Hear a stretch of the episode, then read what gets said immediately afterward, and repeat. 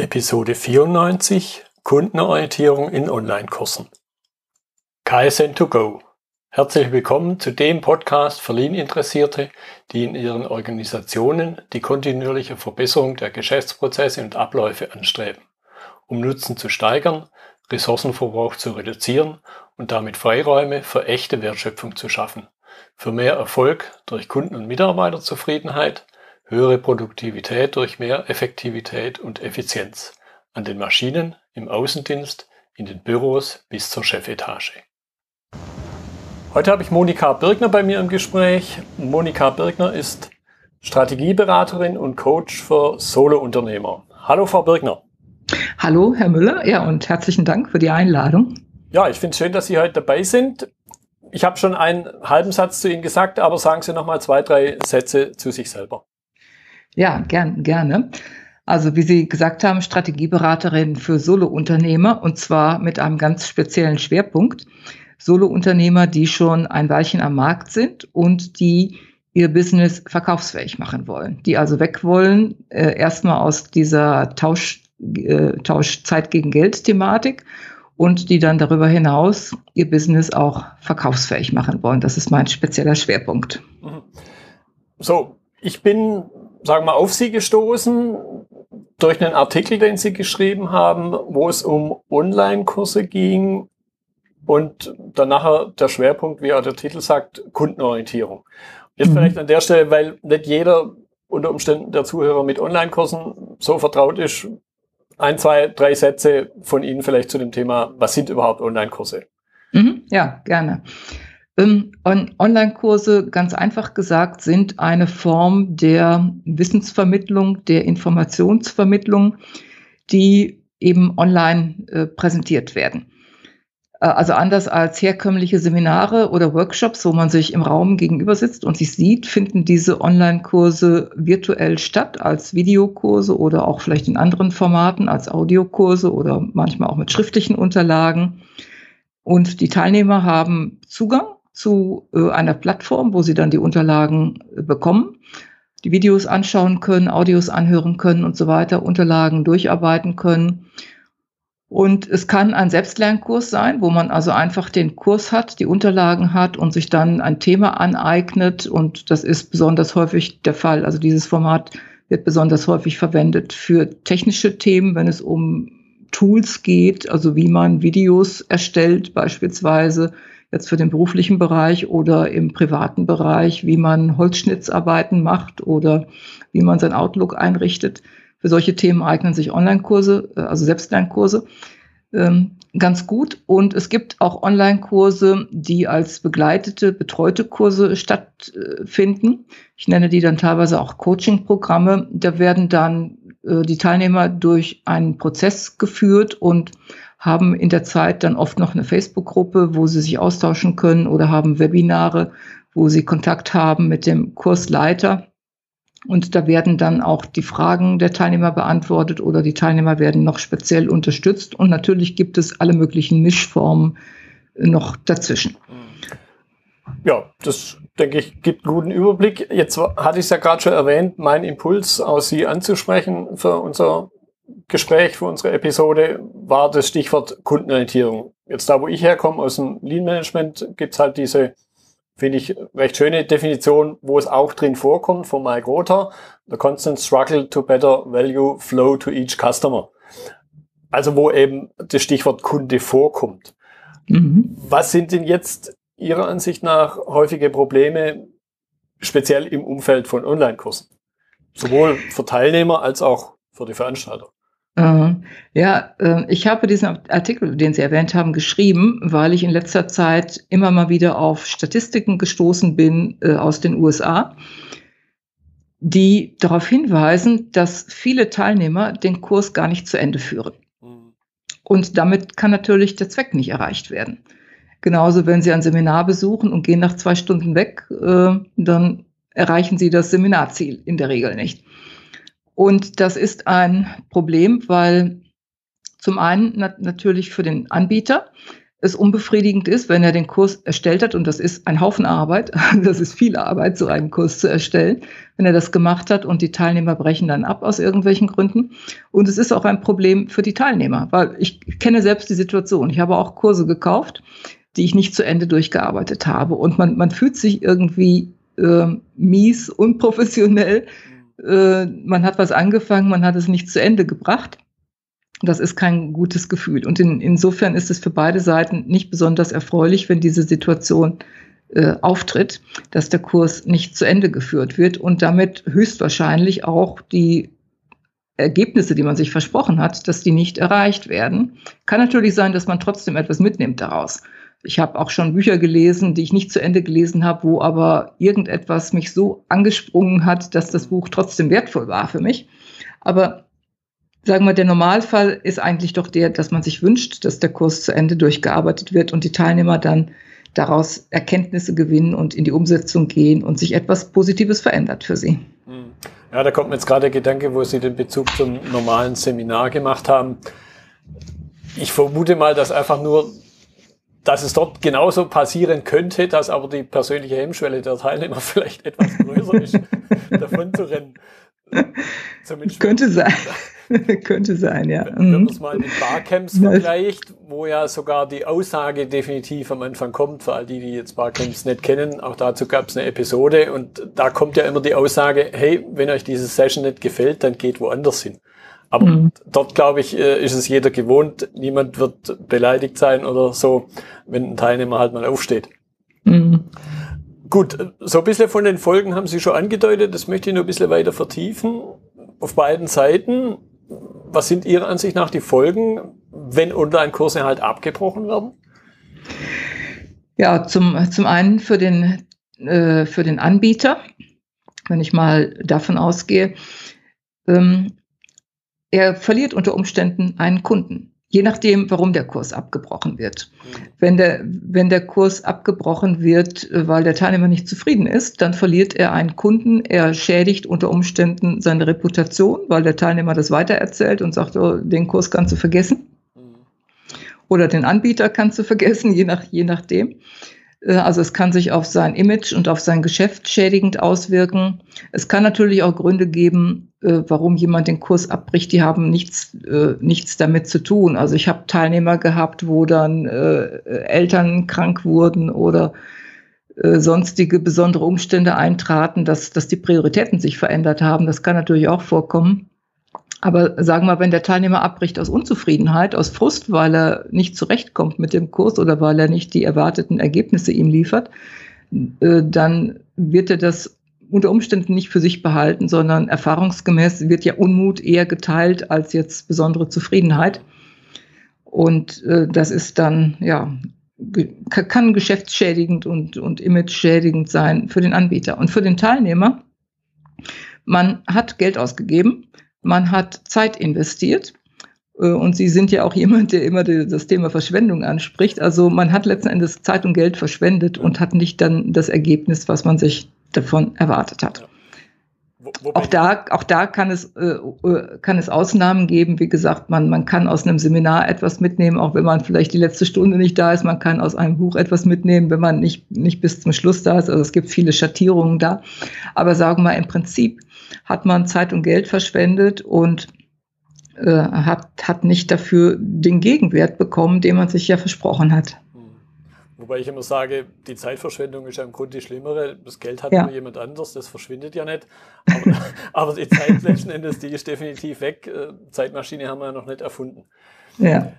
Gut, jetzt haben Sie so ein paar kleine Elemente auch schon angedeutet, was die Ursachen sind, da waren es jetzt eher die externen Ursachen, auf die wir so gar keinen Einfluss haben, aber wir wollen uns ja auch auf die Dinge konzentrieren, auf die wir einen Einfluss haben. Was würden Sie sagen, was sind oft Ursachen von Abbrüchen? Also, dass ein Teilnehmer halt sprichwörtlich aufsteht und geht. Äh, es, es kann verschiedene Ursachen geben. Also wie gesagt, ich habe viele Kurse mitgemacht. Ich habe auch selber Kurse angeboten in, in Form von Coaching-Programmen. Es kann viele Gründe geben. Zum einen, dass man sich für den falschen Kurs entscheidet, dass vielleicht entweder die Ausschreibung nicht klar genug war oder man, äh, man etwas äh, hereininterpretiert, was, was gar nicht äh, dort vorhanden ist und dass, dass es nicht passt oder dass der Anbieter nicht zu einem passt. Ich habe Kurse erlebt, die nach dem Motto aufgebaut waren, tu genau, also von teilweise amerikanischen Anbietern, tu genau das, was ich gemacht habe, genau in dieser Reihenfolge und hundertprozentig genauso wie ich und du wirst genau die gleichen Ergebnisse erreichen. und das hat, dieser Ansatz funktioniert für mich äh, überhaupt nicht. Vielleicht hätte ich es vorher merken sollen, aber manchmal stolpert man so herein. Oder viele Kurse, gerade die amerikanischen, werden im Rahmen von Produktlaunches angeboten. Und ein Launch, das ist so eine Kampagne, wie vielleicht der eine oder andere der Zuhörer sie kennt, wo viel, viel, viel Werbung gemacht wird, oft noch mit Partnern, wo man also jede Menge E-Mails bekommt und immer, immer mit mehr Dringlichkeitscharakter. Nur noch drei Tage, nur noch zwei Tage, nur noch ein Tag, nur noch drei Stunden, nur noch 30 Minuten und so weiter. Äh, und wo also viel massiver Druck aufgebaut wird äh, und oftmals der Kurs dann oft erst ein Jahr später wieder angeboten wird. Und ich selber bin in Situationen geraten, wo ich solche Kurse gekauft habe, weil sie mich interessierten. Und ich wusste eigentlich schon, dass ich nicht zu der Zeit äh, die, die Kapazität hatte, mich damit zu beschäftigen. Und ähm, dann dann, dann kommen später oft noch wieder andere Dinge äh, dazwischen. Also das kann auch ein Grund sein, dass der Kurs eigentlich zur falschen Zeit kommt und man sich vornimmt, irgendwann arbeite ich ihn dann durch, aber wenn man dann das machen will, dann hat sich wieder was anderes dazwischen gedrängelt. Oder aber es kann natürlich auch an der Qualität liegen, dass, dass der Kurs äh, nicht gut aufgebaut ist, dass er nicht das enthält, was man wirklich braucht, dass man ihn, dass man es nicht umsetzen kann. Ähm, also es kann viele Gründe geben, letzten Endes dafür, dass der Kurs nicht zu Ende geführt wird und auch natürlich auch das, was Sie eben erwähnt haben, neben diesen Faktoren auch das, was in der Sphäre der Teilnehmer liegt, dass irgendwelche Ereignisse sich einstellen oder ich habe auch immer mal wieder Fälle gehabt, wo jemand dann mal vielleicht zwei Wochen im Urlaub war und dann das Gefühl hatte, oh, ich komme nicht mehr mit, ich werde hier, ich hinke jetzt hier hinterher. Mhm. Solche Situationen können auch auftreten. Mhm. Wenn man es zusammenfasst, ich glaube, dann liegt es natürlich nahe, ist ja letzten Endes auch der Titel unseres Gesprächs, beziehungsweise der Titel auch Ihres Artikels gewesen. Es geht im Grunde um die fehlende Kundenorientierung. Äh, ja, da, also da sehe ich letzten Endes das Hauptproblem des, äh, der, der Kurse ganz generell, die, dass es um die fehlende Kundenorientierung geht. Also ich, ich würde es so ausdrücken, ähm, der Kunde muss sich an den Kurs anpassen statt dass der, der Kurs für den Kunden da ist. Es ist ein bisschen, ähm, ein, ein, ein bisschen schwarz-weiß jetzt formuliert, aber ich habe Beispiele erlebt, äh, dass ich einen Selbstlernkurs gekauft hatte und äh, in dem Fall auch wieder einen amerikanischen und die Anbieterin hat nur alle 14 Tage hat sie eine neue Lektion geschickt, weil sie der Auffassung war, man bräuchte 14 Tage, um die Lektion durchzuarbeiten. Aber ich hatte es erstens eilig mit dem Kurs und zweitens kann ich besser arbeiten, wenn ich das ziemlich konzentriert am Stück mache. Wenn ich 14 Tage dazwischen habe, dann muss ich praktisch wieder bei vorne bei, bei, vorne bei Null anfangen, weil ich dann nicht mehr präsent habe äh, in allen Details, was ich denn im, in der ersten Lektion gelernt habe. Und dann habe ich also ein paar Mal mit ihr hin und her gemeldet, bis ich dann endlich den vollen Kurs zur Verfügung gestellt äh, bekommen habe und ihn dann äh, ziemlich zügig, den habe ich auch bis zu Ende durchgearbeitet. Das konnte ich dann aber immerhin ziemlich zügig machen und es hat sich nicht über, über Wochen äh, oder Monate hingezogen. Und äh, das meine ich damit, wenn ich sage, äh, der der Teilnehmer muss sich nach dem Kurs richten, nach dem, was sich der Anbieter, ich sage jetzt mal, ausgedacht hat, wie er den Kurs gestalten will, ob er ihn äh, sofort zur Verfügung stellt oder ob er ihn tröpfchenweise zur Verfügung stellt und auch nach dem Termin. Also diese Launch-Kampagnen, die kommen nicht dann, wenn ich meine Weiterbildung geplant habe. Diese Launch-Kampagnen kommen dann, wenn der Anbieter sagt, es ist jetzt ein günstiger Zeitpunkt für mich, meinen Kurs äh, in die Welt zu bringen. Und das, das ist das, was ich meine, wenn ich, wenn ich sage, also da, da ist zu, zu wenig Kundenorientierung.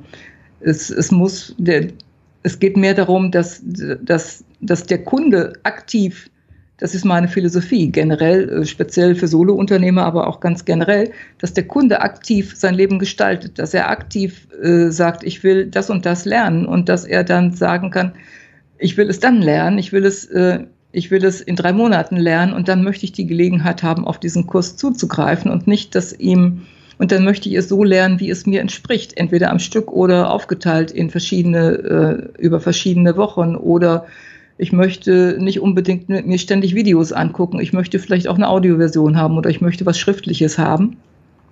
Also das ist das, was ich meine damit. Vieles ist äh, auf den Kurs zugeschnitten, dass der Teilnehmer sich nach dem Kurs richten muss und zu wenig äh, kundenorientiert, dass es auf die Bedürfnisse und, und individuellen Anforderungen der Kunden eingeht.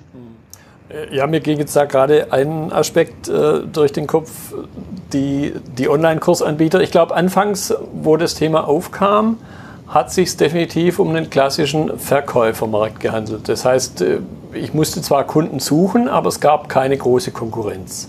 Mhm. Das Zweite, was mir gerade durch den Kopf schoss, ist, dass die sich im Grunde in wunderbarer Tradition vom Henry Ford bewegen. Sie können jede Farbe haben, solange es nur schwarz ist. genau. So, jetzt gibt es ja aber durchaus, und das ist auch so ein Gedanke von mir, aus dem Lean-Umfeld raus, auch wenn manche Aspekte heute verloren gehen, wo es denn ursprünglich herkommt, so dieses Stichwort Lean Startup, wo dann doch wieder auch bei der Produktentwicklung schon, also bei der Kursentwicklung, sei es, dass wir jetzt den, den Urvater hier, den Eric Rees nehmen, Lean Startup, oder den Ash Maria mit seinem Lean Canvas, oder dann so ein bisschen Parallelschiene, wo das Stichwort Lean zumindest nie vorkommt, alles was mit dem Alex Osterwalder zusammenhängt, gibt es ja schon Wege, wie ich auch sehr strukturiert meinen Kunden einbeziehen kann. Mhm. Trotzdem ja. habe ich so das Gefühl und höre es auch bei Ihnen raus, da fehlt vielen Anbietern von Online-Kursen und ich denke auch mal in ganz anderen Situationen, da fehlt denen noch A, das Wissen, dass es wichtig ist und B, vielleicht aber durchaus auch eben, ja, wie mache ich es denn? Mhm.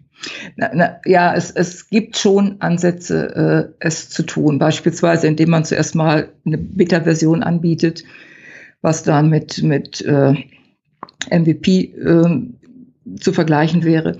Es gibt also äh, solche Ansätze oder dass man äh, am Anfang nicht sofort fertige Videos anbietet, sondern laufende Webinare, wo man dann auf die Teilnehmerinteressen eingehen kann. Das sind Ansätze, mit denen man arbeiten kann, die auch teilweise praktiziert werden. Allerdings fängt das Problem oft vorher an. Das Problem fängt oft an bei der Konzeption, dass dass nämlich da nicht so sehr an den Kunden gedacht wird und was für den Kunden erreicht werden soll, sondern dass da oft äh, nach dem Motto gehandelt wird, oh, ich habe eine Idee, äh, da, darüber könnte ich mal einen Kurs veranstalten. Oder ähm, ja, ich habe hier ein spezielles Wissen, das will ich mal in Form eines Kurses äh, weitergeben. Und ich, ich kenne auch, äh, also habe mich viel mit diesem Thema beschäftigt. Ich kenne viele amerikanische Anbieter, die, die beispielsweise auch Konzepte anbieten, wie man einen Kurs entwickelt. Und es geht immer wieder um diese Frage, ja, welche Idee nehme ich denn? Was habe ich für eine Idee? Und da, da kommt eigentlich schon die Kundenorientierung äh, zu kurz, weil es die Idee ist nicht das Entscheidende aus meiner Sicht, sondern das Entscheidende ist, was kann ich damit für den Kunden bewirken. Nicht mache ich das gerne oder verstehe ich besonders viel davon, sondern was will ich für den Kunden bewirken, was kann ich für den Kunden bewirken oder was, welchen Wert kann ich äh, schöpfen für ihn. Und daraus dann die Idee zu entwickeln. Und, und wenn man das von, von Anfang an im Fokus hat, dann lässt sich auch alles andere daran ausrichten, dass man eben dann auch schaut, wie gestalte ich den Kurs so, äh, dass er kundenzentriert ist und äh, wie, wie führe ich ihn dann ein, schrittweise, um auch das Risiko äh, abzumildern und, und die Kundeninteressen, Kundenerwartungen möglichst gut einfließen lassen zu können. Und letztendlich sind es die Gedanken, die ja der Alex Osterwalder in seinem zweiten Buch, finde ich, sehr zentral drin hat. Auch was ist denn der Schmerz, den der Kunde hat? Weil mhm. ich persönlich glaube, ja, im Grunde gibt es nur zwei Motivatoren, Freude und Schmerz. Typischerweise ist der Schmerz der stärkere Motivator. Und mhm. wenn ich das nicht erkannt habe, glaube ich, werde ich mich immer schwer tun, dann was geeignetes anzubieten. Mhm. Ja, und das ist, das ist, aus meiner Beobachtung ist das vielfach der Fall. Ich will nicht alle über einen Kamm scheren. Es gibt viele, es gibt auch viele tolle Kurse und auch viele, die, die auch durchaus kundenorientiert sind, aber aber ich denke, es ist ein prinzipielles Problem, wenn man eben zu sehr von sich selbst ausgeht und von seinen eigenen Ideen und Vorlieben und seinen Kenntnissen und zu wenig dabei im, im Blick hat, was man eigentlich für die Kunden bewirkt und wie man es dann auch strukturiert tun kann. Ja, und ich, und ich glaube natürlich, wenn ich jetzt so ein bisschen drüber nachdenke, spontan, auch das, das Medium birgt vielleicht eine gewisse Gefahr, dass man halt in eine Richtung rutscht, vielleicht weil man es bei dem und bei dem und dem schon so gesehen hat und angeblich oder real er damit Erfolg hat. Mhm. Ja, ja, durchaus. Durch, durchaus. Mhm. Gut, jetzt habe ich natürlich dann immer den Gedanken auch jeder der Unterhaltung, wie kann ich das Thema transferieren? Und zwar mhm. immer in beiden Richtungen. Einmal jetzt sagen, ich bin Online-Kursanbieter, was kann ich denn von den anderen lernen? Oder vielleicht, ich bin einer von den anderen, also klassisches Unternehmen. Was kann ich denn lernen von jemandem, der einen Online-Kurs anbietet? Ich denke, in, in, in beiden Fällen geht es letzten Endes um, um die gleiche Thematik, dass nämlich der Kunde in den Mittelpunkt gestellt wird und dass man sich orientiert äh, am Kunden, was man für die Kunden bewirken will, welchen Wert man schaffen will für die Kunden und wie man das auf eine systematische und qualifizierte professionelle äh, Art und Weise tut und natürlich auch auf eine Art und Weise, die, die dann auch noch mit den persönlichen Interessen und auch den eigenen Business-Interessen äh, in Einklang steht. Letzten Endes müssen die alle unter einen Hut gebracht werden.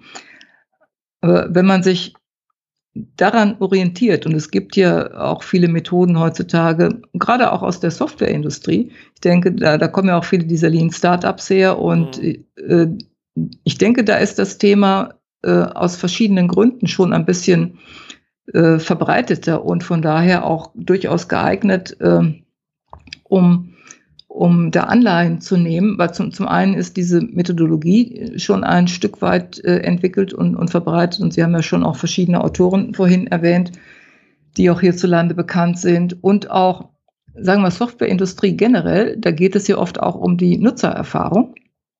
Also ob es jetzt ein Webdesigner ist, der sich überlegt, wie, wie gestalte ich die Website äh, so, dass sie auch userfreundlich ist und dass äh, die Navigation beispielsweise einfach ist oder solche Dinge. Oder auch sonst bei, bei Software oder auch bei technischen Produkten geht es ja auch oft um die Nutzererfahrung.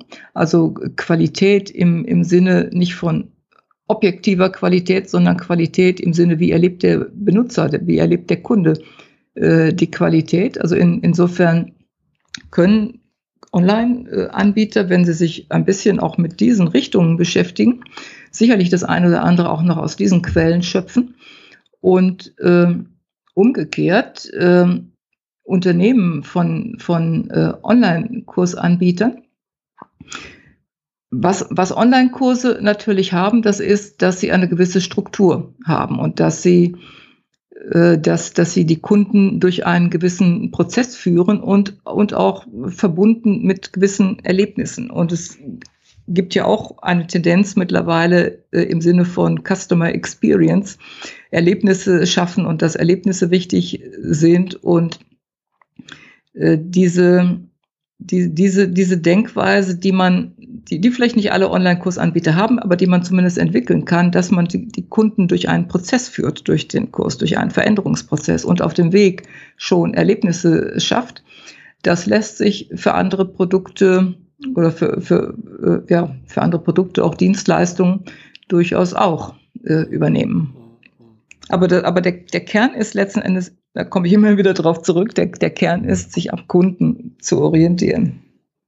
Ja, und ich glaube, wenn man dann aber durch, man darf ja durchaus auch ein bisschen an sich selber denken, da finde ich diesen, diesen Spruch von dem Ash Maria so genial, der gesagt hat, äh, die größte Verschwendung ist im Grunde eben was zu entwickeln, was hinterher keiner haben will.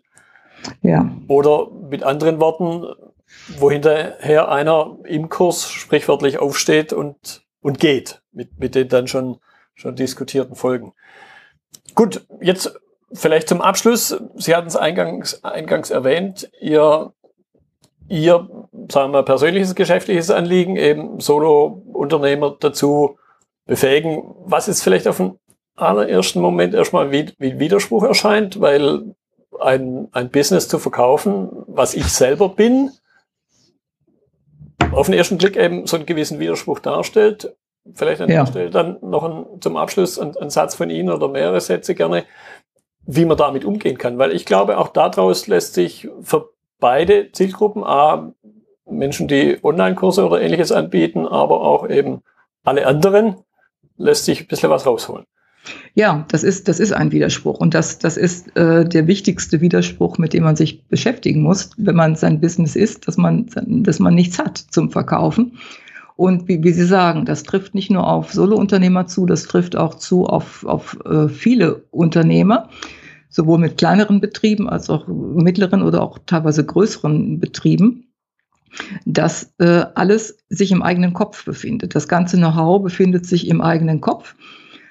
Und ähm, wenn, wenn der Inhaber ausfällt, sei es, dass er vielleicht für längere Zeit aus privaten Gründen ausfällt oder wenn er gänzlich ausscheidet, dann, dann ist nichts da, was irgendjemand fortführen könnte. Und von daher ist es so wichtig, wirklich äh, die eigene Person zu trennen von dem Business.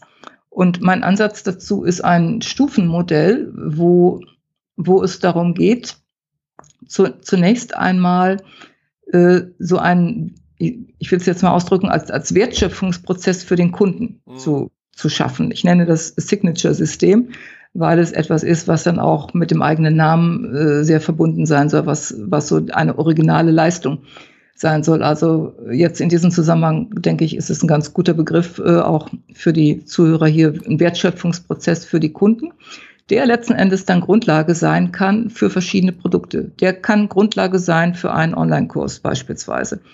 Der kann Grundlage sein für ein Mitgliedsprogramm oder ein Abo-Modell, wo Kunden über einen ähm, Zeitraum, entweder befristet oder unbefristet, Leistungen bekommen können. Der kann äh, Grundlage sein für ein Qualifikationsmodell, wo man seine eigene Methodik weitergibt an andere, vielleicht andere äh, ausbildet in der Methodik oder andere lizenziert in der Methodik. Und le letzten Endes gilt das Gleiche auch für Unternehmen, dass sie so einen Prozess entwickeln und äh, daraus äh, ihre Pro äh, Produkte entwickeln, sich überlegen, wie ist diese, die, diese, diese, diese Veränderung, äh, die, diese gesamte Veränderungsreise des Kunden und welche Produkte braucht er, um, um äh, zu seinen Veränderungen zu kommen. Und ein, ein Beispiel, äh, was vielleicht nicht so auf den ersten Blick eingängig ist, weil es, weil man äh, oft andere Assoziationen hat damit. Ein, ein Beispiel ist, äh, ist die Bahn. Ähm, also man denkt bei der Bahn an, an verspätete Züge und so weiter, aber im Hintergrund äh, wird ja an Konzepten gearbeitet, die, wo man nicht die reine Zugfahrt betrachtet, sondern wo man von Tür zu Tür denkt. Und ich denke, das, das ist das, äh, worauf es ankommt, also von Tür zu Tür.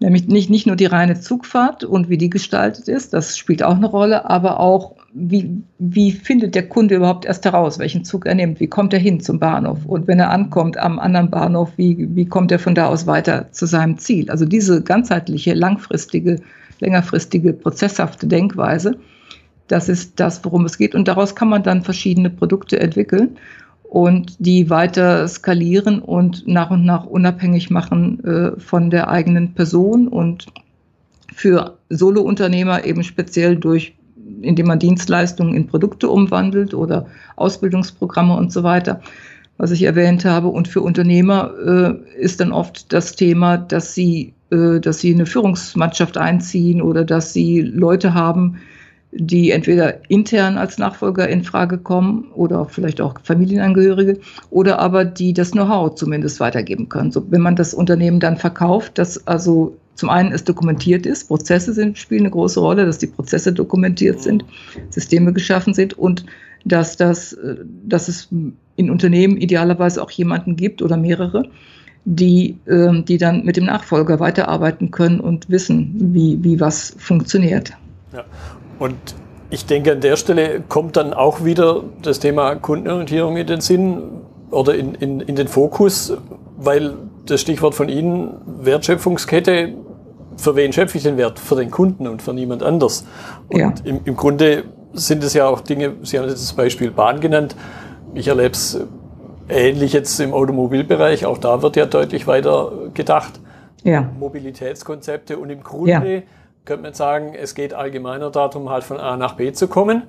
Ja. Und wenn man noch einen Schritt weiter denkt, dann geht es im Grunde auch um vielleicht was ganz anderes, wenn ich mir einfach mal überlege, okay, warum will ich da hin? Vielleicht zum nächsten Supermarkt, um was einzukaufen.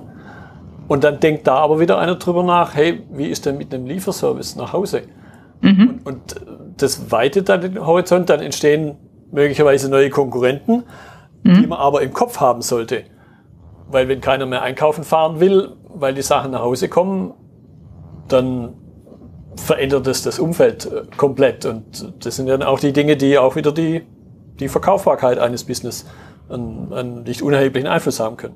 Oh, oh, oh ja. Mhm. Ja, also das, das sind ganz, ganz, ganz äh, spannende Themen. Wie Sie sagen, es, es erweitert so den Horizont, wenn man eben so denkt. Und daraus ergeben sich neue Produktideen.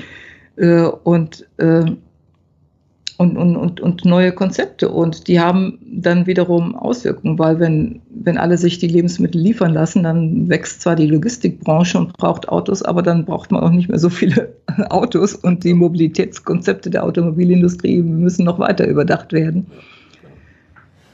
Was ja heute schon ist, weil man ja auch schon heute das, das ist auch so ein Thema, dass also an Mobilität gedacht wird und nicht nur an, dass man ein Auto verkaufen will, sondern dass ja viele Autohersteller heute auch Carsharing an, anbieten, beispielsweise, weil sie angefangen haben, schon äh, anders zu denken als in der Vergangenheit. Nicht produktorientiert, sondern kundenorientiert. Ja, genau.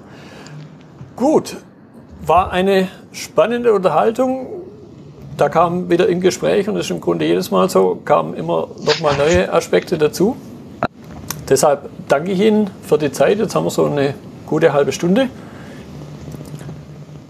Ja. ja, ich bedanke mich ganz herzlich bei Ihnen, Herr, Herr Müller. Sie, Sie haben so spannende Fragen gestellt, dass mir jetzt auch während des Gesprächs noch, noch viele zusätzliche Ideen kamen und ich könnte jetzt noch stundenlang mit Ihnen weitersprechen. Aber es ist, äh, es ist einfach eine Thematik auch, mit die ich so interessant und, und, spannend finde und von der ich denke, dass jeder sich auch damit beschäftigen sollte. Genau. Ja, danke. Danke für die Einladung und danke für Ihre spannenden Fragen. Ja, ich danke Ihnen. Das war die heutige Episode im Gespräch mit Monika Birgner über Kundenorientierung in Online-Kursen. Links und weitere Informationen zum Thema finden Sie in den Notizen zur Episode. Wenn Ihnen die Episode gefallen hat, freue ich mich über Ihre Bewertung bei iTunes. Ich bin Götz Müller und das war KSN2Go. Vielen Dank fürs Zuhören und Ihr Interesse. Ich wünsche Ihnen eine gute Zeit bis zur nächsten Episode. Und denken Sie immer daran, bei allem, was Sie tun oder lassen, das Leben ist viel zu kurz, um es mit Verschwendung zu verbringen.